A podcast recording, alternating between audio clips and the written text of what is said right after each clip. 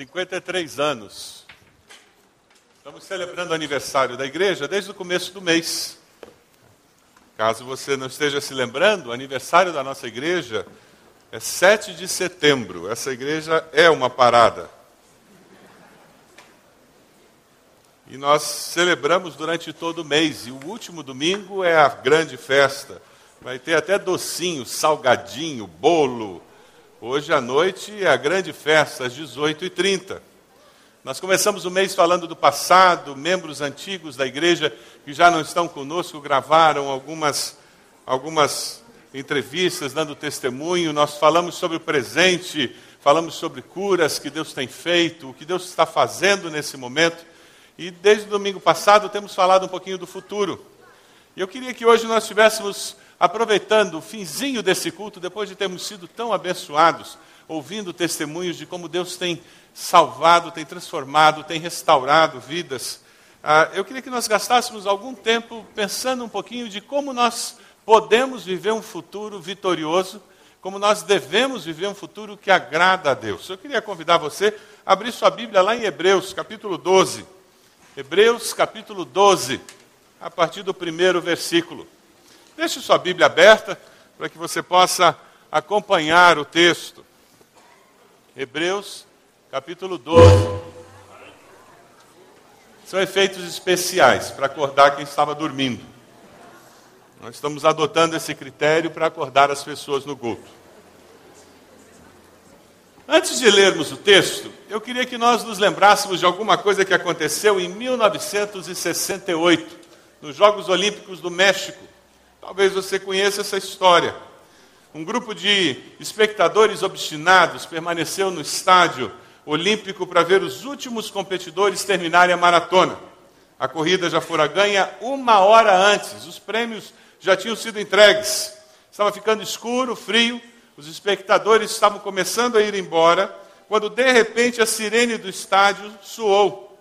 Existia um último concorrente da maratona de 16 quilômetros que entrava o estádio. Era John Stephen Okawari, da Tanzânia. Ele entrava para correr os últimos 400 metros do circuito de 16 quilômetros. Ele tinha um curativo no seu joelho, ele tinha a perna sangrando, com dificuldade ele caminhava e corria. Durante a corrida ele caiu e machucou-se, mas ele recusou-se a parar. Todos no estádio se levantaram e o povo começou a aplaudir sem parar, até que ele venceu o último metro dos 400 metros que faltava. Quando ele terminou aquela corrida e se afastava, mancando, repórteres vieram até ele e perguntaram-lhe se por que, que ele não desistiu quando caiu, já que ele não tinha nenhuma chance de ganhar a medalha. E foi aí que ele deu essa resposta que já apareceu na tela que vocês viram. O meu país não me mandou até aqui para começar a corrida. O meu país me enviou até aqui para terminá-la. Eu queria que você visse um videozinho rápido sobre essa experiência dele.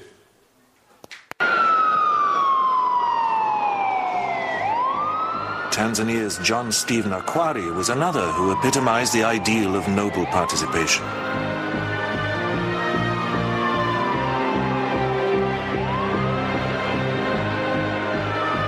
Was the last man over the line in the Mexico City Marathon in 1968.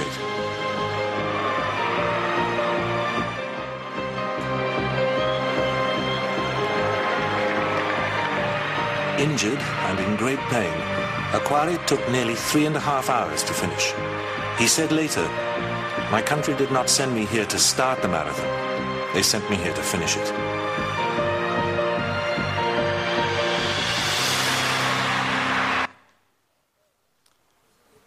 País não me enviou aqui para começar a corrida, meu país me enviou até aqui para terminá-la. Que atitude, que exemplo para nós que estamos envolvidos numa corrida, que nós chamamos de corrida cristã. Estamos envolvidos numa maratona da vida. Vários dos pastores perguntaram a esses que estão começando a vida cristã: esse compromisso é para a vida toda? Pergunte a pessoa que está ao seu lado aí. O compromisso que você fez é para a vida toda com Jesus? Pergunte à pessoa que está ao seu lado. É mesmo para a vida toda? Como é importante nós nos lembrarmos uns aos outros que esse compromisso não é brincadeira, é coisa séria e é para a vida toda. Porque nós teremos dias em que nós teremos vontade de desistir. E se você já está nessa estrada há algum tempo, você sabe do que eu estou falando. Por várias razões. O livro de Hebreus foi escrito para os judeus cristãos que estavam correndo essa maratona, vivendo a vida cristã, num mundo hostil à fé cristã, perseguidos por várias razões o tempo todo, e eles lutavam com todas essas dificuldades. Tem uma história de um mártir do primeiro século que eu gosto muito.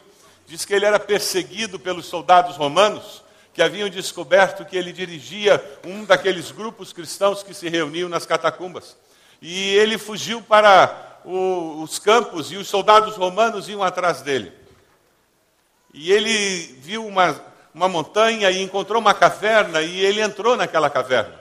E ao entrar na caverna, ele destruiu as teias de aranha que tinham na entrada da caverna. E contam os historiadores que mal ele entrou na caverna, as aranhas que estavam ali já começaram a refazer aquelas teias que ele havia destruído. E ele escuta o barulho dos soldados romanos se aproximando. E ele escuta aqueles soldados parando na frente da caverna. E um deles diz: Vamos entrar aí, ele deve ter se escondido aí. E um dos soldados diz: Não, não pode estar. Olha as teias de aranha. Há anos ninguém passa por esse lugar. Deus usou aranhas para proteger o seu servo. Uma teia de aranha, frágil como uma teia de aranha protegeu um servo do Senhor contra os soldados romanos, o exército mais poderoso daqueles dias.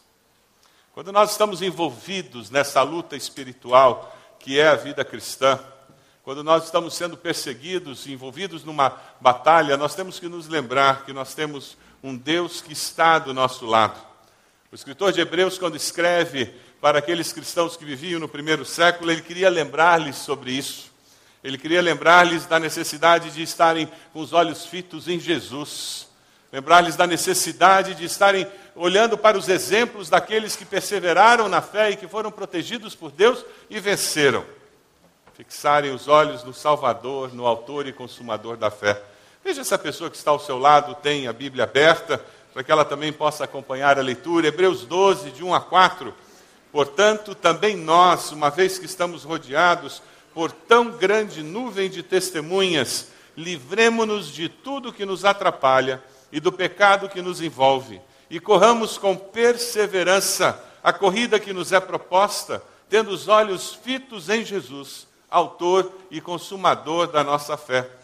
Ele, pela alegria que lhe fora proposta, suportou a cruz, desprezando a vergonha, e assentou-se à direita do trono de Deus. Pensem bem naquele que suportou tal oposição dos pecadores contra si mesmo, para que vocês não se cansem nem desanimem. Na luta contra o pecado, vocês ainda não resistiram até o ponto de derramar o próprio sangue. O nosso desafio como Igreja Batista do Bacaxeri para os próximos anos é vencermos pela fé, porque vence pela fé aquela igreja que mantém seus olhos em Cristo, vence pela fé, alguém que tem um coração ensinável para aprender com aqueles que já caminharam por essa estrada da fé. Dê uma olhadinha no versículo primeiro, portanto, também nós, uma vez que estamos rodeados por tão grande nuvem de testemunhas, o que seria essa palavra nuvem? O significado dela é uma grande multidão de pessoas que têm unidade em seu testemunho. Ora, o texto no capítulo 11 cita vários personagens do Velho Testamento, se você olhar com calma, pessoas que passaram por inúmeras experiências diferentes umas das outras, mas que tinham um ponto em comum fé no mesmo Deus, confiança no mesmo Senhor, esperança de que a mesma promessa se cumpriria.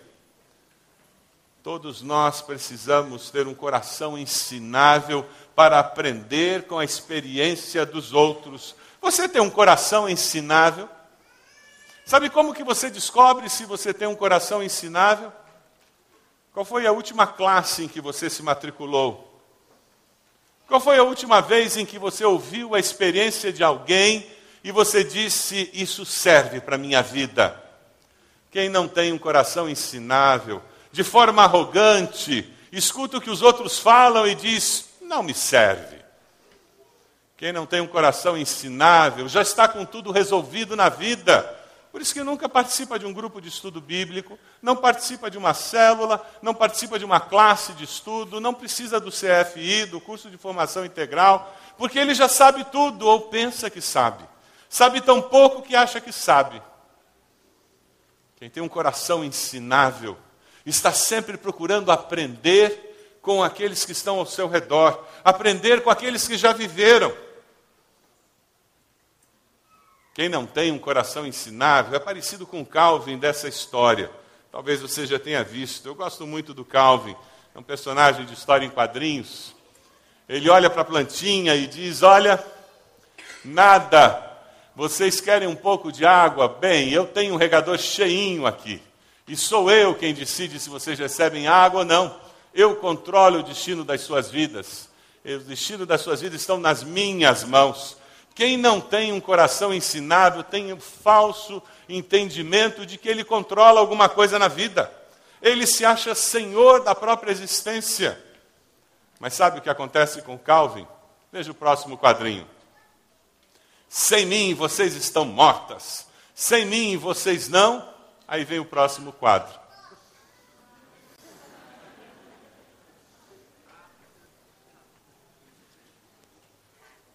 A vida que é controlada pelo Criador dos céus e da terra,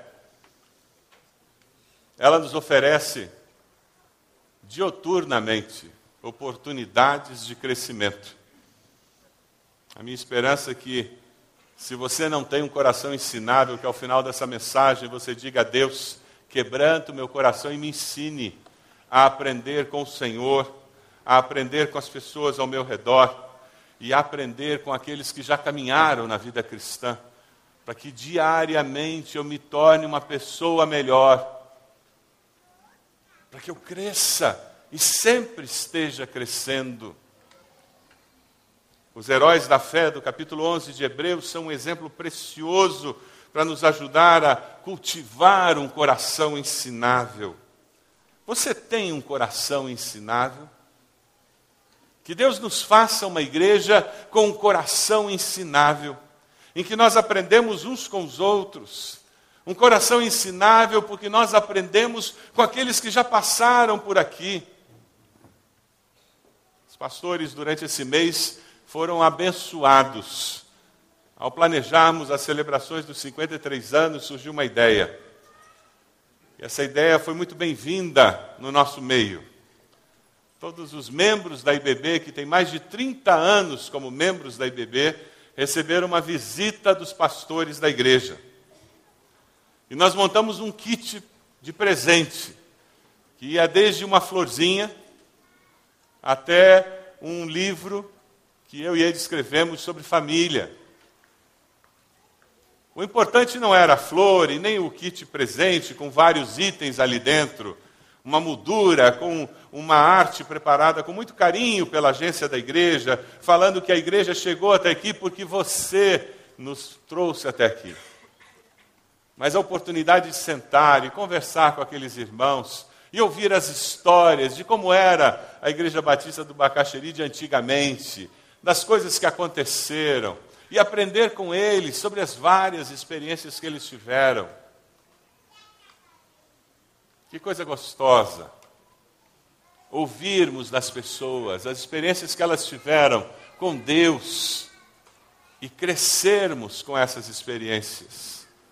Uma igreja viva é uma igreja que valoriza o passado e constrói um futuro. É uma igreja que tem um coração ensinável para aprender com Deus, aprender com os que estão ao seu redor, para aprender com aqueles que já passaram por aqui. Quem são as pessoas importantes na sua vida que lhe ensinam alguma coisa?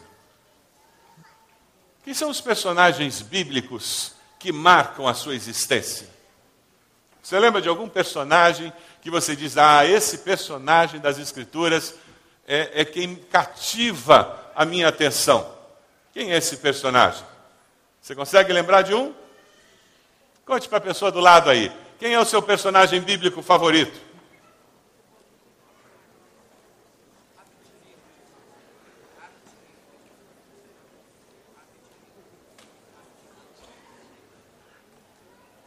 Tem alguma pessoa que já está morta, quem sabe, que teve um impacto tremendo na sua vida e que você ouve a história dela. Quem sabe você leu a biografia da vida dessa pessoa e você diz que vida inspiradora.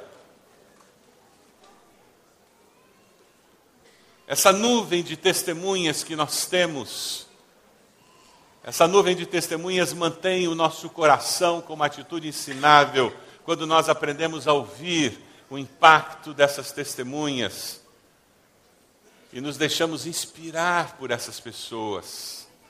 Você tem algum mentor na sua vida, alguma pessoa que o inspira, alguma pessoa com quem você conversa para aquecer o seu coração? Como nós precisamos disso? Se para essas perguntas você não encontrou respostas, eu queria desafiá-lo hoje a buscar ao Senhor e dizer: Deus amado, me dê um coração ensinável, porque eu estou descobrindo hoje que eu sou um solitário na vida. E eu me iludo achando que eu sozinho dou conta do recado. É interessante porque nesse texto, vence pela fé. Quem tem um coração ensinável, e vence pela fé. Quem vive pela fé olhando fixamente para o Senhor Jesus. Veja o versículo 2 do texto lido. Tendo os olhos fitos em Jesus, autor e consumador da nossa fé. Vamos ler juntos o texto de Hebreus 11, 1, 2, que fala o que é a fé. Vamos lá? Ora, a fé é a certeza daquilo que esperamos e a prova das coisas que não vemos, pois foi por meio dela que os antigos receberam bom testemunho. Fé e esperança estão ligadas. Nós vamos construir um futuro melhor, um futuro ainda de mais vitória e de mais bênção, se nós construirmos um futuro como igreja, olhando para Jesus. Dá uma olhadinha para essa pessoa do lado, disfarçado. Se você construir o seu futuro olhando para essa pessoa, vai ser um futuro muito ruim. Muito ruim. Porque essa pessoa é limitada. Por mais que ela esteja buscando ao Senhor, por mais que ela busque santificação na vida, por mais que ela esteja procurando servir a Deus, ela não chegou lá. Todos nós estamos a caminho. Você concorda com isso? Diga amém. Todos nós estamos a caminho. É por isso que temos que construir o futuro olhando para o Autor e Consumador da nossa fé, para Jesus e para Jesus apenas. Meu irmão, não se desiluda com o pastor A, B, C, D, E. Olhe para Jesus. Não se desiluda com o líder de célula, não se desiluda com o regente do coro. Olhe para Jesus. Toda vez que um líder seu o desapontar, ore por ele. É sinal que ele precisa de oração. Ou ele está errando, ou você não está compreendendo o que ele está fazendo. Porque esse é um dos preços da liderança. O liderado raramente tem todas as informações que o líder tem. E raramente o liderado consegue fazer um juízo de valor perfeito das circunstâncias, porque ele tem algumas informações sobre alguma coisa. E é por isso que muitas vezes uma pessoa que é liderada, ela se desaponta, porque ela faz juízo de valor com algumas informações. Mas isso não impede que alguém que é liderado se, se desaponte, Há muito tempo eu já descobri isso, meus irmãos. E eu, em muitas circunstâncias, eu estou sob a liderança de alguém. E quando eu me desaponto com o líder, eu passo a orar por aquele líder. Ao invés de falar mal, criticar, ou fazer juízo de valor dizendo esse não presta. A única pessoa que tem direito e poder para passar juízo está nos céus e faz bem feito. Nós temos que olhar para Jesus. O Street fez uma coreografia belíssima do único jeito de nós sobrevivermos como igreja e construirmos um futuro abençoado, de mãos dadas e acreditando que com Jesus dá. Com Jesus é possível. Porque com Jesus nós não estamos olhando para as imperfeições um do outro. Com Jesus nós estamos olhando para o autor e consumador da nossa fé. Noé, ele acreditou que era possível salvar a sua família por obedecer a Deus. E ele fez isso. O texto lá em Hebreus 11, que fala sobre a experiência de Noé, diz que sem fé é impossível agradar a Deus, pois quem dele se aproxima precisa crer que ele existe e que recompensa aqueles que o buscam. Porque Noé acreditou em Deus e confiou em Deus, o que, que ele viu? Ele viu a sua família sendo salva. Ele não ficou criticando a vida que os vizinhos viviam. Ele acreditou no que Deus falava para ele. E ele obedeceu a Deus. E ele fez o seu melhor. E ele colheu a bênção de Deus. Tantos outros no capítulo 11, nas nuvens de testemunhas, pessoas que experimentaram o poder de Deus se manifestando na sua vida. Eu queria que nós estivéssemos pensando em como nós podemos construir um futuro como igreja. Um futuro que reflita uma igreja que está sempre aprendendo mais de Deus e aprendendo mais como viver com Deus porque está olhando cada dia mais para o Autor e Consumador da nossa fé. Dois desafios para nós nessa manhã. O primeiro deles, vence pela fé quem tem um coração ensinável. Você quer aprender com os mais experientes na fé? Você quer aprender com aqueles que estão registrados nas Escrituras, então gaste tempo lendo a Bíblia, estudando a Bíblia, em grupos de estudo bíblico, sozinho em casa. Invista tempo conhecendo mais dos personagens bíblicos. Você quer ter um coração ensinável? Leia biografias de homens, mulheres que serviram a Deus. Converse com pessoas que estão há mais tempo nessa estrada você quer ter um coração ensinável? Olha ao redor. Pessoas que estão há mais tempo servindo ao Senhor e que ainda estão vivas. Faça visita. Pergunte como é servir a Deus. Sente com irmãos e irmãs de nossa igreja que já estão há muito tempo na vida cristã e procure conhecer como eles enfrentaram enfermidades, como enfrentaram desemprego, como enfrentaram problemas com filhos, como eles lidaram com dificuldades no casamento, como eles lidaram com problemas com parentes. E descubra, aprenda com eles. Mas lembre-se, viva pela fé, com os olhos postos em quem? No Autor e Consumador da nossa fé. Você pode abaixar a sua cabeça? Momento de consagração, momento de dedicação.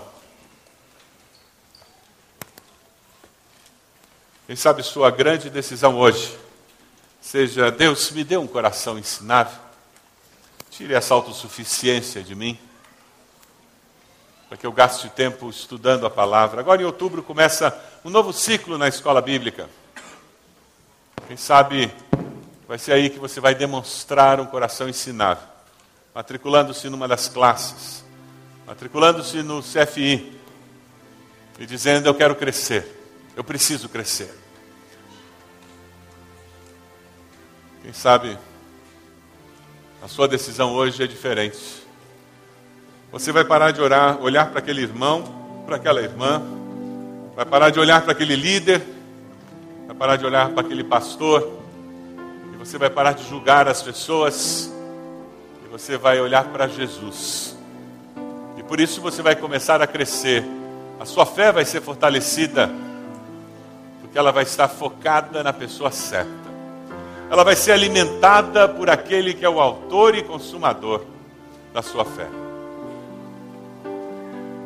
Enquanto os instrumentos estão tocando, se você está tomando uma decisão nessa manhã, eu vou convidá-lo a colocar-se de joelhos. Aonde você está? Ao fazer isso, você vai estar dizendo: Deus, trabalha na minha vida, faz uma obra na minha vida. Onde você está? Coloque-se de joelhos, dizendo: Deus, eu quero que o Senhor trabalhe na minha vida. Eu quero que o Senhor me dê um coração ensinável. Eu quero que o Senhor trabalhe na minha vida, me ajude a olhar para Jesus e para Jesus apenas. Talvez no seu coração você tenha uma dificuldade de anos com algum líder lá atrás, talvez até em outra igreja de onde você veio. E o Espírito Santo está trazendo isso no seu coração agora. E você precisa perdoar aquele líder. Eu quero desafiá-lo a colocar-se de joelhos, dizendo: Deus, estou liberando perdão. Eu não vou mais me lembrar disso. Eu vou olhar para Jesus, autor e consumador da minha fé. Coloque-se de joelhos, onde você está? Com esse gesto dizendo: Eu estou deixando o Senhor fazer uma obra na minha vida. A banda vai começar a cantar. Enquanto eles estiverem cantando, fique de, de olhos fechados, em oração. Ore por esses que já estão de joelhos. Deixe Deus ministrar o seu coração. E quem sabe você vai se colocar de joelhos, pedindo que Deus faça uma obra na sua vida. Sonda-me, Senhor, e me conhece. Quebranta o meu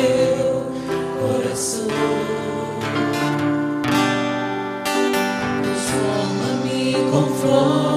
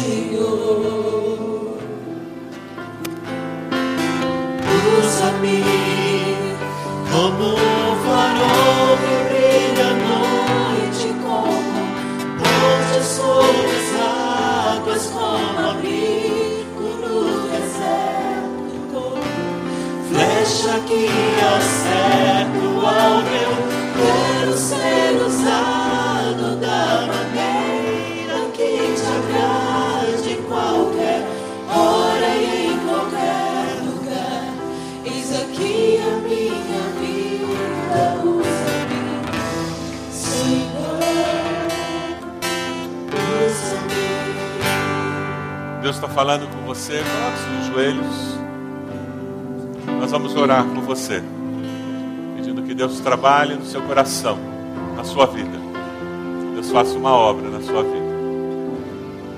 Pai de amor, nós queremos neste momento,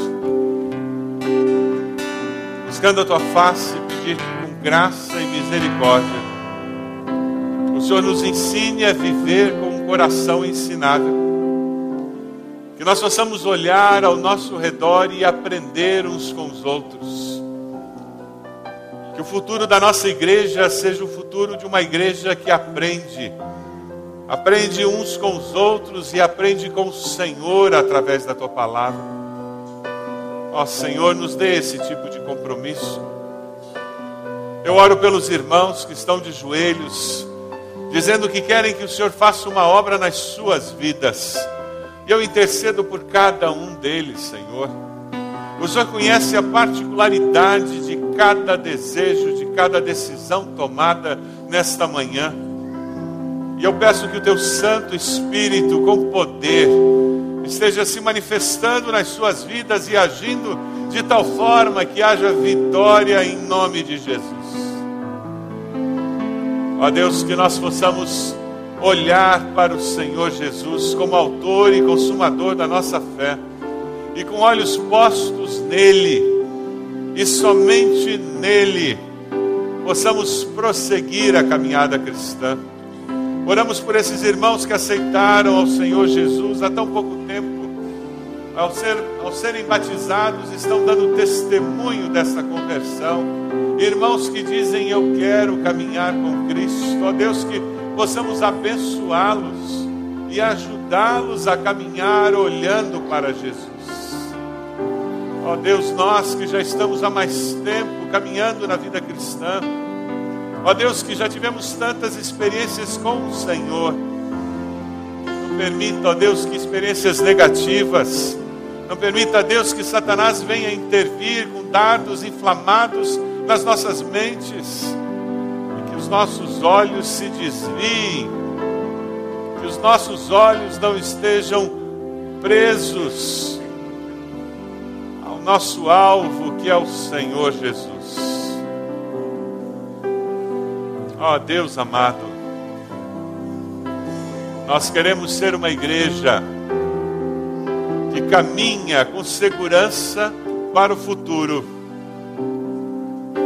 porque vê no futuro o Senhor Jesus, nosso Senhor e Salvador.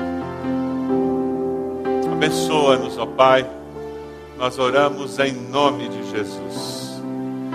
Amém, Senhor.